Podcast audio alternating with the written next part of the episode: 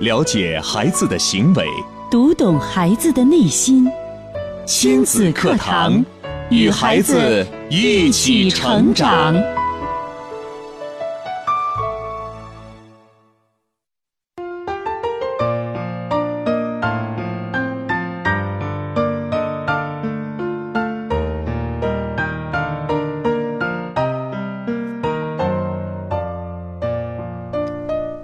听亲子课堂，做智慧父母。欢迎收听以心理学为基础的专业亲子教育节目《亲子课堂》，我是主持人袁明阳。我是主持人吴化。亲子课堂今日关注：未来孩子将面对怎样的世界？主讲嘉宾：亲子课堂创始人、亲子教育专家陆岩老师。欢迎关注收听。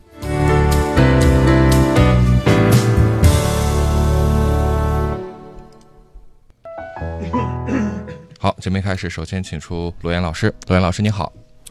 无话好，名扬好，亲子课堂的听众朋友们，大家上午好。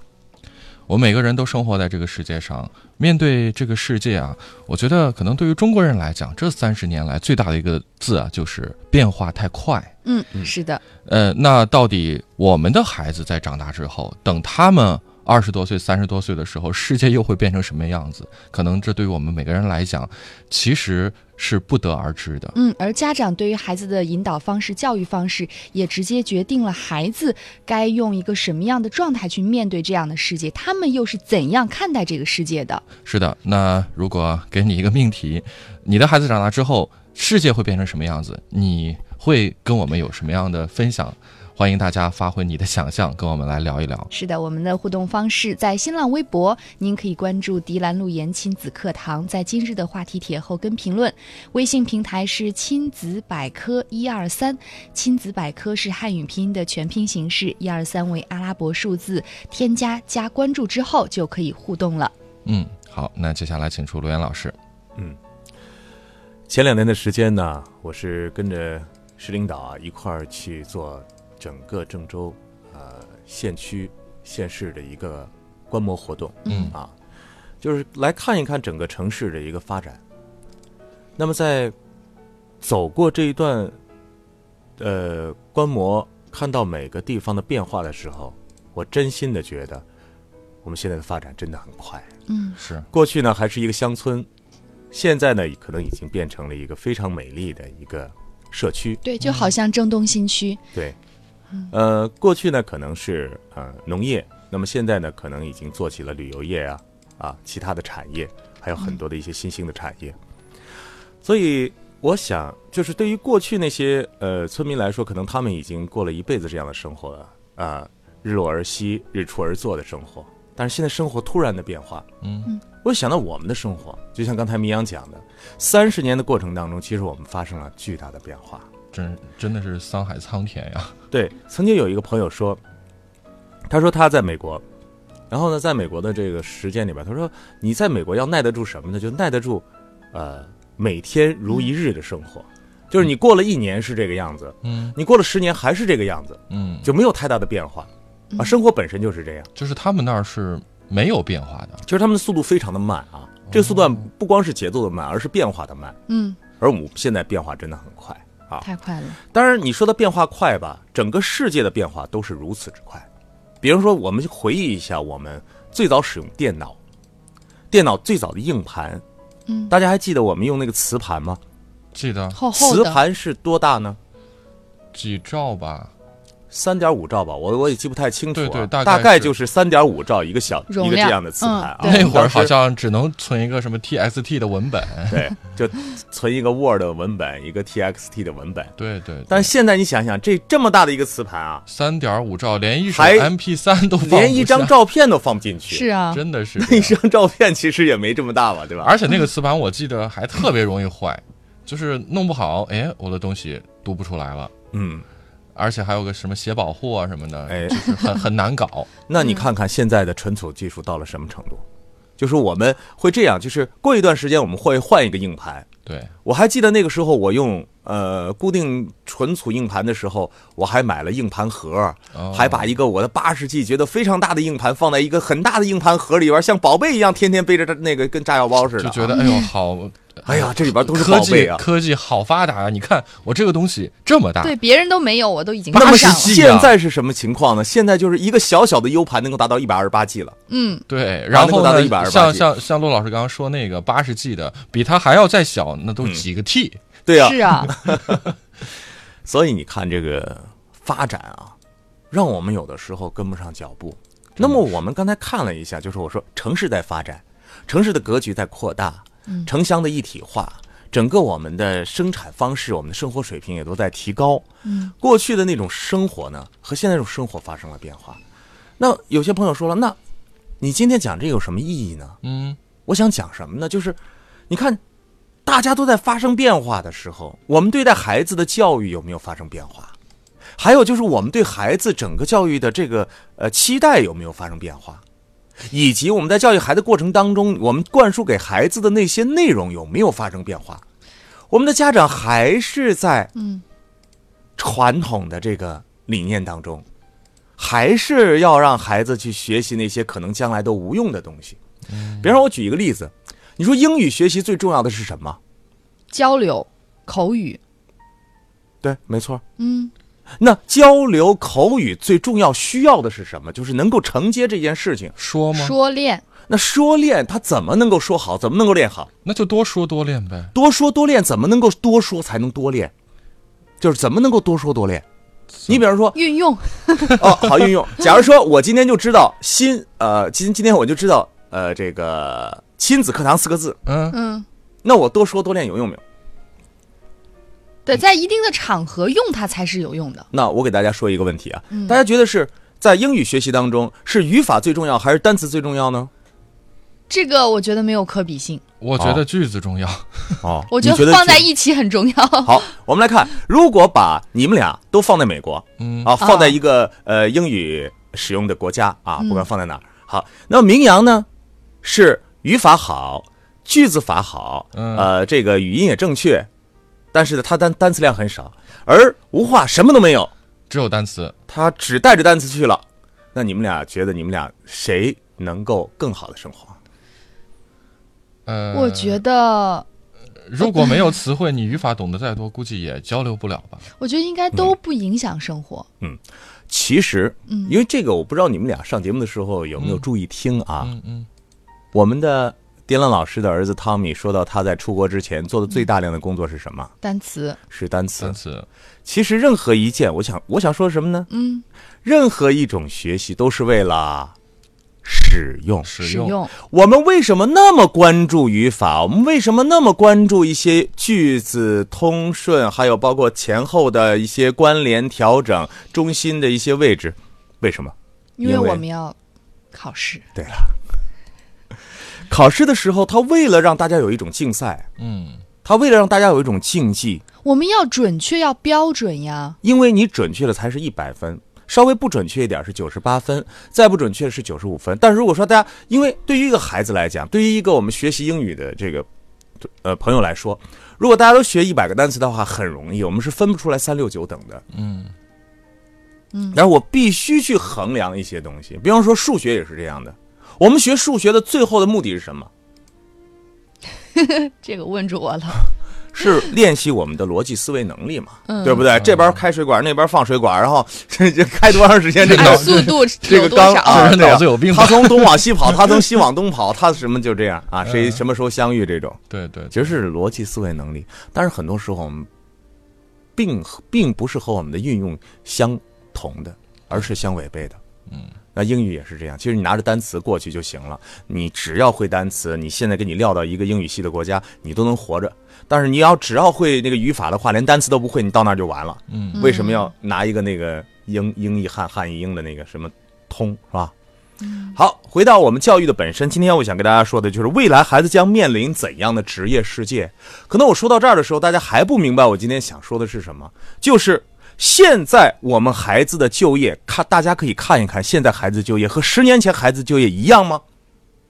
变化太大了。可是我们现在孩子整个的这个教育的这个系统，包括最后他学的这个专业啊，对于就业来说，确实是在对口性上值得商榷。那么这两天这一段时间啊，这两天很忙。 这一段时间呢，我跟一些高校的老师啊，就谈到一些现在高校的专业的设置上，嗯专业的设置上，其实高校现在也在主力的去调整，调整什么呢？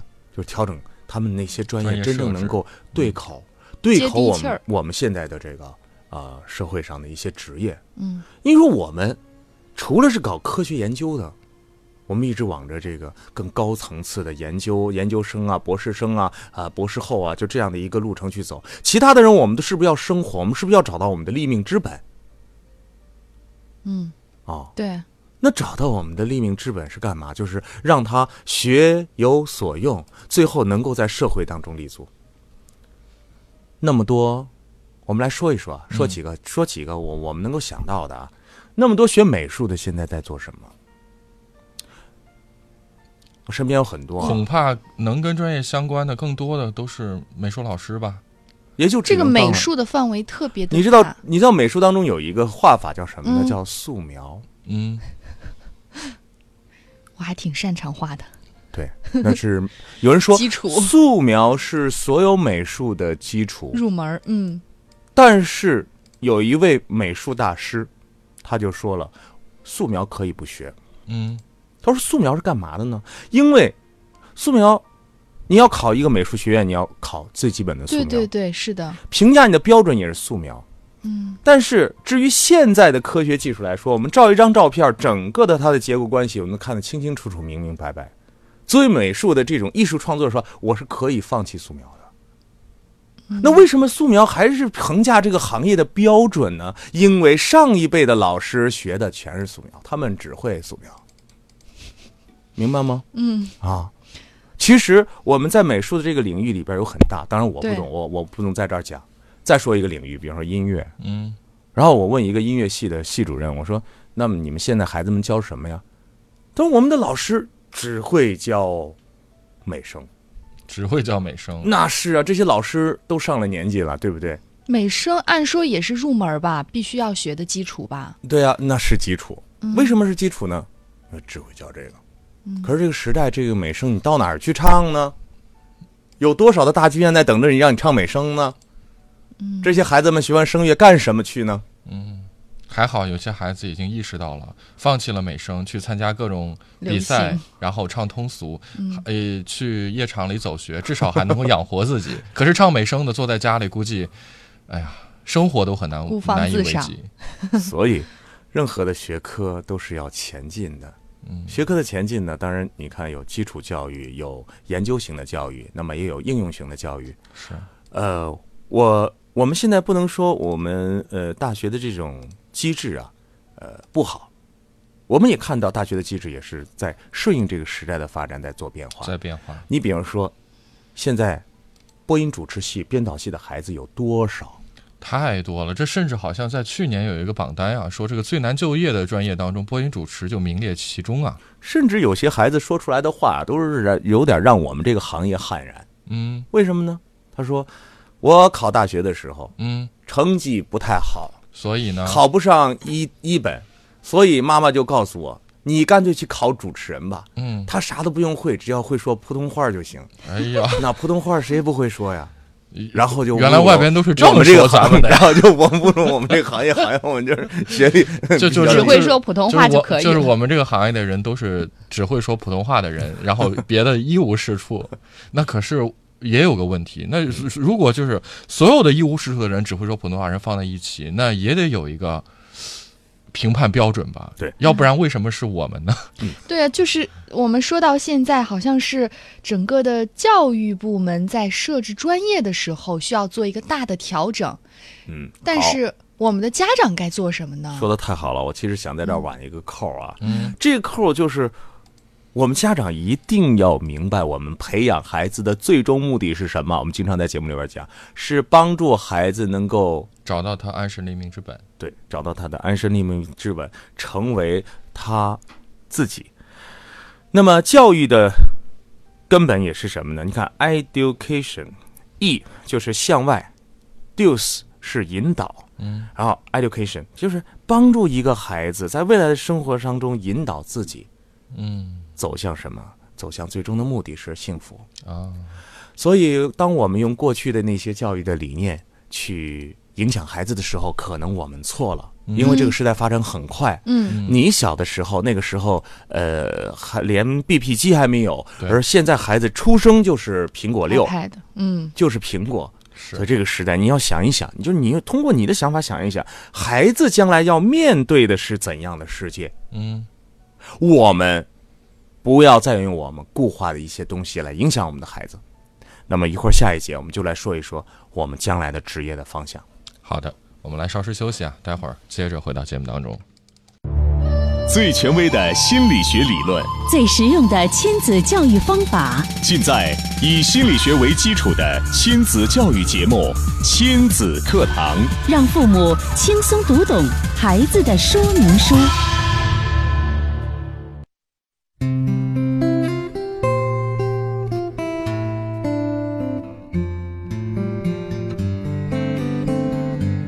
好，继续回到正在播出的亲子课堂。今天陆岩老师跟大家来分享的话题是：未来我们的孩子将会面临一个怎样的世界？其实还是提到了一个教育的问题。嗯，呃，透过刚刚的分析啊，我们已经意识到了这个社会其实是在发生变化的。未来孩子面临的这个世界，可能跟今天我们的就是今天的我们来都是无法想象的。是的，可能有一些家长在听到今天的节目的时候，会恍然大悟，哦，原来我教育孩子的方式需要跟着这个时代的变化有所调整。是，那问题是具体该怎么操对作呢？我都不知道未来会变成什么样子，嗯那我我又该如何知道我该让孩子去学点儿什么？该如何我去怎么引领改他变呢我？的教育方式呢？是啊，陆岩老师，现在这个发展非常快。昨天有一个朋友，他们去广州，广州新开了一个微商大会，哦，嗯听说北京也新开了一个微商大会。嗯嗯嗯，微商啊，多就是对当我们还在就是，你想想我在。当我们还在写信的不时 是，候，当我们还在淘宝 如痴如醉的时候，嗯别人已经开始微商了。对，当别人还没有敢去电子购物的时候，我们去淘宝了。当然，最早不是淘宝，是有个叫什么讯呢？就是那个时候，大概亚马逊。啊，亚马逊那个时候，其实，其实我一觉得一我去我是网吗购的时间也挺久的，就是啊零零年我就在当当啊开始买书，对结果我记得淘宝大概是到零六零八年之后才开始火起来的火起来，我就对想天哪，所以太快了，大家不觉得吗？对，这种快，它这种快不是说，呃，不是说知识量的快，也不是挣钱快，它是改变你生活方式的快。对嗯，对，改变你模式的东西。你开始你要去商店的，你不用去商店了，嗯，你发个 你你你翻翻手机就来了你。也不用上这个电脑了。对对，呃，我我一个那个很好的一个小小老弟，他是做什么？他是做语音啊、转换的，啊就是嗯，Siri，就是讯飞的那种东西，哦，就是讯飞的那个东西。讯飞那个东西呢，已经在呃早已经上市了啊，呃做的非常的大嗯。它其实就是语音。那么语音这个东西能够给人类带来什么呢？就语音识别识别的这套系统，并转化成文字啊，转化成对话啊，它给人带带来的是一个这个就是就是穿戴设备啊、呃智能智能世界的变化。你比方说你对，你今天该回家之前这会儿了，呃，今天中午吃米饭，米饭做成九成熟。他会提醒你。今天中午炒一个鸡蛋，炒炒番茄，好，嗯，那边回去就对，而且你不用打字了，你直接一说还可以识别方言。是，所以你看语音的这种发展也非常的快。那我们要面对将来的世界，我们从现在应该有一个看能够看到将来世界的眼睛。那么，预知未来，当然谁也不可能预知未来，我只能告诉大家一个趋势。嗯，我们过去的生活是在解决最基本的物质条件：吃、嗯穿、用、住、行。对，但是想一想，现在的这个这个条件啊，将会把所有的人的这个能力埋没。昨天我观看了，只是去参观了一个啤酒厂。这个啤酒厂是上千万吨的啤酒厂，就是它那一个车间一个小时出来几大车的啤酒，嗯，一个送小往时就是几大车。那何止几大车，我记不着那个量啊，我也不嗯能望眼啊，就是几吨几吨的，上千万吨的一个啤酒厂，全都是那种大罐子，哗呼啦起那个易拉罐就出来了啊，嗯这是我们全国最大的一个啤酒厂。所以，科技这么发达的时候，物质型的东西会变得越来越弱，越来越不需要人了。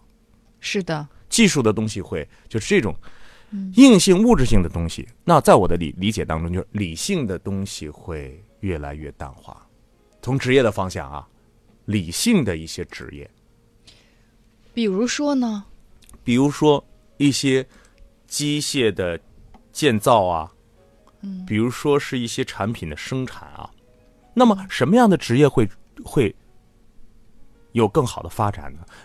我觉得让我也只能说是一个大的趋向，感性的职业，就是需要、需要创造。比如说，你看哦创造过性 LV 的包为什么卖的那么贵？就是设计的这个有创意吗，它有感性没有？有啊，它就一是定有感有性。情感在 L 里面。 L V 的包，如果因说为它是贵在生产线里边，咔一下、咔一下、咔一下做出来一个 L V 包，全要手工的。手工的，对，那手工的里边啊那就这富有也感是要有技术含量的。啊，技术是根本嘛，嗯这个仅仅是根本。但是另外就是这个世界的发展又往那个方向去开始发展了。也就是说，像这个世界知名品牌的设计师，嗯反倒是让我们非常追捧的，反倒不是说这个车间啊、这个流水线呀、是不可取代的。对啊，对啊。比方说，这就说到了说第二点了。现过去呢是一个规划的世界，比方说我们现在，嗯，有一块地，这块地我们给它规划好，怎么来建楼。将来这个世界是一是一个什么世界？是一个创造的世界。嗯，这我们一点直在讲创新、创意、发展，那么创创造的世界就在将来等着我们了。在未来就是我们经常说，只有你想不到，没有你做不到，而未来就是一个你想到也可以去做到的世界了。是的，并且这种想到已经已经这种想到是我们想不到，你明白吗？嗯，你能想到别人想不到的，并且你敢于去实现，嗯，那你就成功了。你看啊，呃，曾经有个著名的未来学家，他对未来有六种呃这个一种设计啊。嗯首先呢是未来要掌握的几种能力，大家听一听，我觉得很有意思。第一，未来是有设计感的；第二，未来是永远有讲故事的能力的；第三，未来是整合世界的能力的；第四，未来是有共情能力的；还有就是未来需要你会玩儿。第四、第六啊、呃第五啊、呃第六呢是你要找到意义感。所以说，你想想，到了二零四零年、二零五零年那个时候，我们的人会是什么样的人呢？应该是有品位，会讲段子啊，会讲故事，能跨界，有人味儿，会玩儿，而且还有点自己的小追求。如果在九十年代，可能家长会为孩子选择职业呢，会是公务员呐、嗯，银行的职员呐、工就是程师所谓啊，的铁饭碗儿。对，就是有一个组织，有一个藏身的安全。但是呢，你看近些年家长会鼓励孩子去出国读什么呢？国际贸易、金融、计算机工程。但是想一想，在将来社会最核心、最优秀的人群，呃，在我看来呢，应该是像产品的经理，就我打造一个产品，我作为产品的 CEO，我是产品的经理。第二，有可能是一个导演，就是他的主动权是非常大的，这是从一个理性到一个感性的过程。还有包括旅游设计师，嗯，这种是人文和科技交融的这种职业，一定是将来发展的大趋势。好，那说到这一点儿啊，可能有些父母会说了。这怎么办？我跟他爸都属于那种比较理性的人，我怎样教育出来一个孩子是比较感性呢？别给自己框一个框框啊！嗯，就今天我们讲的是趋势，你千万别因为我讲我说旅游规划师，你就想孩子去学旅游了，一学回来可能还是那些固化的一些理性的东西，而是我们要培养孩子有往理性思考的这份能力，我们要有意的去培养孩子的情商，因为这是将来这个社会最重要的东西。那么第二点呢，就是从规划到创造，就刚才我讲的，我曾经看到有一个哈佛大学啊做过的一个对于目标啊和人生的一个调查实验啊。这个调查当中呢，是在一九五三年，当然年年数很早了，但是它调查还是很有借鉴性的。他发现，当然了，肯定是在美国做调查啊，百分之二十七的人是没有目标的，百分之六十的人是目标模糊的。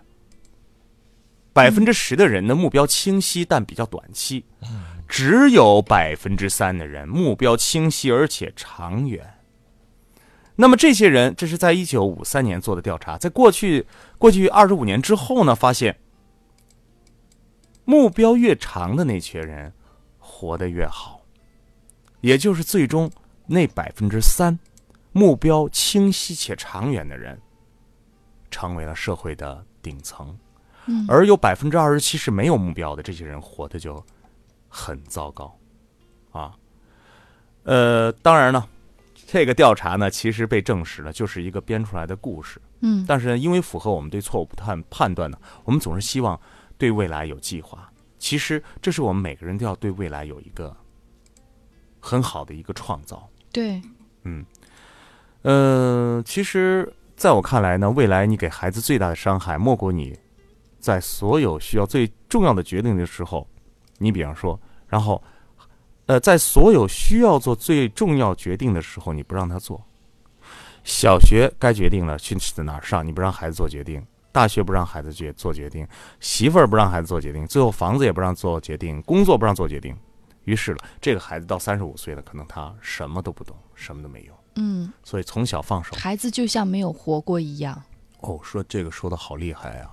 因为哦没有自己的人生啊。当一个人没有为自己决定过的时候，真的就没有活过。啊，我们的孩子也是这样，所以说将来的世界是从一个规划，规划什么？如果你一直给孩子规划的话，就丧失掉孩子自己的创造。嗯，所以这个孩子将失去将来的世界。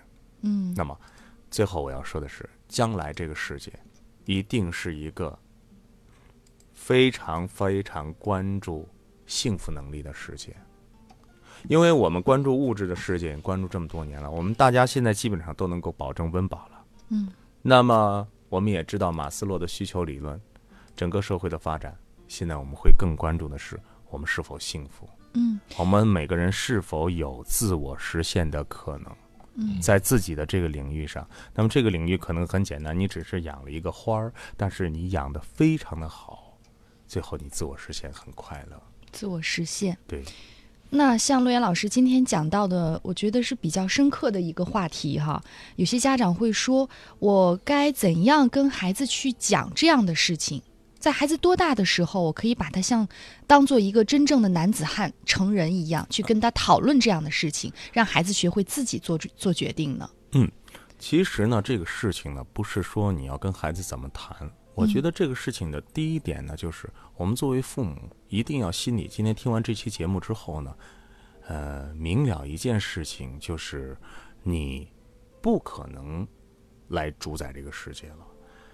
将来谁是那八九点钟的太阳？是我们的孩子，所以我们要管住我们自己，不要用我们的意识来压制我们的孩子。所以最后的做法就是让孩子自己做选择，让孩子天马行空。我们只是给孩子提供最基本的保障